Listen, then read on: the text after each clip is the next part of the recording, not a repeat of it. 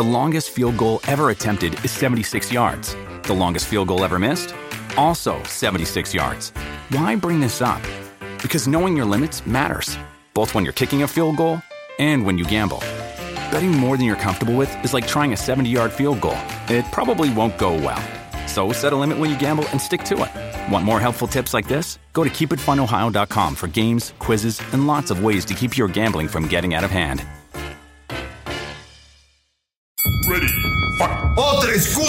Justificar su mediocridad. Dale, Andrés, si vos sabés, no tenés idea de fútbol. Footbox México, con André Marín y el ruso Brailovsky. Podcast exclusivo de Footbox. Amigos de Footbox México, es un verdadero placer saludarles arrancando semana. Arrancando semana de clásico. Hoy es lunes, lunes 20 de septiembre del 2021 y tenemos muchísimas cosas para platicar con ustedes. Lo van a pasar muy bien. Lo van a pasar muy bien, se los prometo, se los aseguro. Gracias por escucharnos en todo el mundo en este gran proyecto llamado Footbox. Señor Brailovsky, me da mucho gusto saludarle. ¿Cómo le va?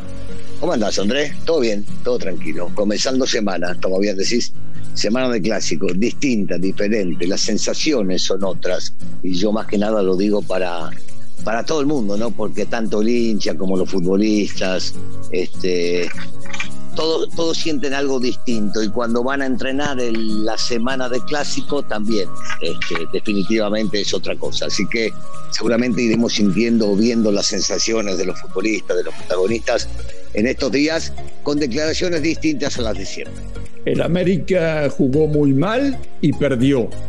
El Guadalajara jugó muy mal y ganó. El América tiene técnico, el Guadalajara irá con técnico interino.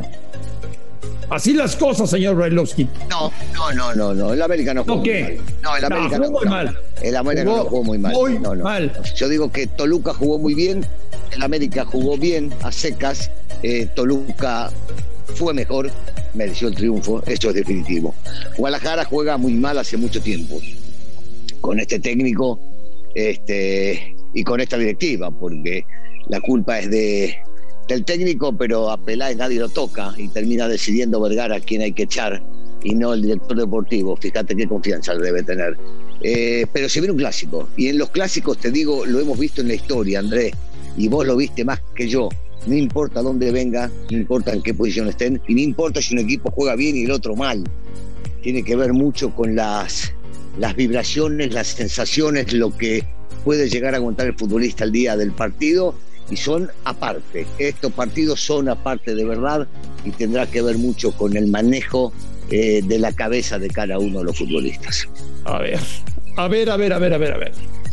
Vamos por partes, señor Brailovsky. Vamos por Vamos por donde quiera. Vamos por partes. Dale, dale, dale, dale que tengo para aguantarte, tengo una espalda ancha, dale. Estás evadiendo la derrota del América. No, Eh, no, cómo no, cómo no, cómo no, cómo no. No, no quieres hablar del tema, no quieres hablar del tema. Pero pe- bueno, perdió, le tocó Sí. perder y ya, y ya está. Y vu- vuelta Qué de maravilla. Se viene ahora qué maravilla. Eh, qué, maravilla. Eso es lo que dirán en casa, ¿no? Dirán, esta semana comemos, papá, hay que llenar la despensa, es urgente, vamos a Millones, millones de mexicanos están felices por la derrota comprar. América. La, mi- Millones. la mitad menos uno del país. Millones y millones. La otra mitad está Les dejaron en claro que cuando juegan con equipos de verdad no son lo que suponía. Ah, o sea que para vos, Oye. para vos, para vos León no es un equipo de verdad y los demás tampoco. Pero está No, bien. pero- bien, es tu- Pero, pero León opinión. tendría que haber ganado ese Te día. quieren mucho León León, ¿eh? que haber están ganado. esperando que vaya. No. Después de lo que dijiste, que no existen, están felices contigo. Ese. León no jugó a su máximo nivel. Ajá. Oye, Russo, Sí. a ver, lo de Bucetich. Eh, ya te platiqué anoche en la última palabra por qué se tomó la decisión, en qué momento se tomó la decisión, en un palco del estadio de Chivas, donde estaba sentado Mauri Vergara. Al minuto 25 del primer tiempo, todo el estadio gritaba: Fuera Bucetich, fuera Bucetich. En ese momento, Mauri Vergara platicó con sus hermanas que estaban con él en el parco y dijeron no va más. Pase lo que pase hoy, ganen, pierdan o empaten. Hoy es el último partido de Bucetich, aunque venga el clásico. A Peláez ni le consultaron, a Peláez no lo toman en cuenta. Peláez se ha convertido en un títere dentro de la organización eh, y las decisiones las toma a Mauri. ¿Cómo va a llegar Guadalajara al clásico sin Bucetich, con técnico interino, con dudas, sin saber si cuenta con Alexis Vega para el partido. ¿Cómo va a llegar Guadalajara? ¿Anímicamente mejor por cambio de técnico o exactamente igual? Bueno, pues, primero déjame este, agregar a tu comentario que está perfecto, que Vergara ya tome las riendas y que, y que no, no confíe en Peláez, que lo que le vendió desde el día que llegó a Guadalajara fue puro nada al final lo vamos a hacer así, vamos a comprar jugadores, vamos a pelear por títulos. Todas esas cosas no resultaron. Ni, Vergara es el que pone la lana, así que está bárbaro que ya eh, empieza a tomar él las decisiones y maneje absolutamente todo él. No hay que ser mago para entender lo que hay que hacer dentro de Chivas, sobre todo conociendo ahí. Yo creo que va a llegar motivado, Andrés. Primero porque se veía, se notaba que no había un buen ambiente. Y no sé si entre los futbolistas y el técnico solamente, o muchos los futbolistas con Peláez, o Peláez y el técnico, y entonces los futbolistas se daban cuenta. Y siempre, desgraciadamente, ¿no? Siempre que hay un cambio de técnico, un cambio de timón, vos ves un equipo distinto, un equipo diferente, sea cual fuera. Imagínate, para los chicos de Chivas, jugar contra el archirrival, jugar contra el más grande el fin de semana, ya con un técnico nuevo cuando muchos de ellos se veía o parecía que no lo querían al técnico anterior. No, yo creo que llegan con más motivación eh, y que la cuestión táctica que no se va a poder trabajar mucho, porque no se le puede echar mucho la culpa de lo que vaya a pasar a Marcelo Michel, yo creo que va a pasar en Chivas a segundo plano, va a jugar más el tema del ámbito, del temperamento, de lo que busquen, de lo que quieran mostrar, del eh, eh, decirle a la gente, miren, acá estamos, esto no era culpa nuestra, la de siempre, ¿viste? La de siempre. El futbolista se saca la responsabilidad, echaron al técnico y vieron que así sí podemos jugar, esa es la de siempre. Ya veremos y tendremos, señor Brailovsky, toda la semana para platicar del fútbol mexicano en torno al clásico nacional. Eh, te quiero tocar el tema de Monterrey. Ah, ya lo platico. A mí no me toque nada, ¿sí? Sí, bueno, pero vos, vos quisiste tocarme, yo no te dejo. Eh, ya platicábamos el viernes que si Monterrey alcanzaba el nivel que mostró en el Azteca el jueves, difícilmente alguien le puede pelear en el fútbol mexicano. Ayer en el Clásico Regio no fue tan brillante el partido como el del jueves. Yo creo que resintieron mucho el esfuerzo físico, pero le ganaron a Tigres y por momentos Monterrey jugó bien y Javier Aguirre eh, prácticamente ya cuenta con plantel completo. Ya el último que le falta es Eric Aguirre para ponerlo a jugar y recuperar a Vincent Janssen. Y Monterrey, Russo Monterrey está para pelear los dos títulos. cuidado, cuidado con Monterrey. Es definitivo que lo que hizo en el Estadio Azteca llamó mucho la atención por cómo venía jugando, la contundencia que tuvo y el manejo de partido.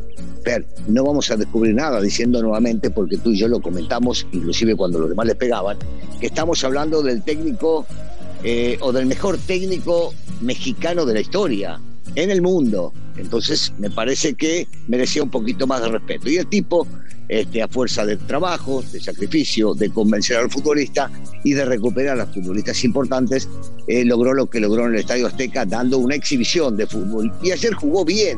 Eh, ayer era un clásico, es algo distinto, es algo diferente. Nadie puede negar que Tigres también tiene un muy buen equipo. Por momentos dominó Monterrey, por momentos dominó Tigres. Me parece que Monterrey eh, encontró esa contundencia que necesita y está siendo inteligente cuando tiene que ceder el terreno y contragolpear, cuando tiene que atacar o saltar líneas, lo hace. Entonces, eh, me parece que lo que está haciendo Javier es muy bueno para que muchos se callen la boca y digan, bueno, vamos a dejarlo trabajar un par de meses o un par de años porque este tipo sabe mucho de fútbol y sobre todo este, del fútbol mexicano y tiene un plantel exquisito que lo quisiera tener cualquiera.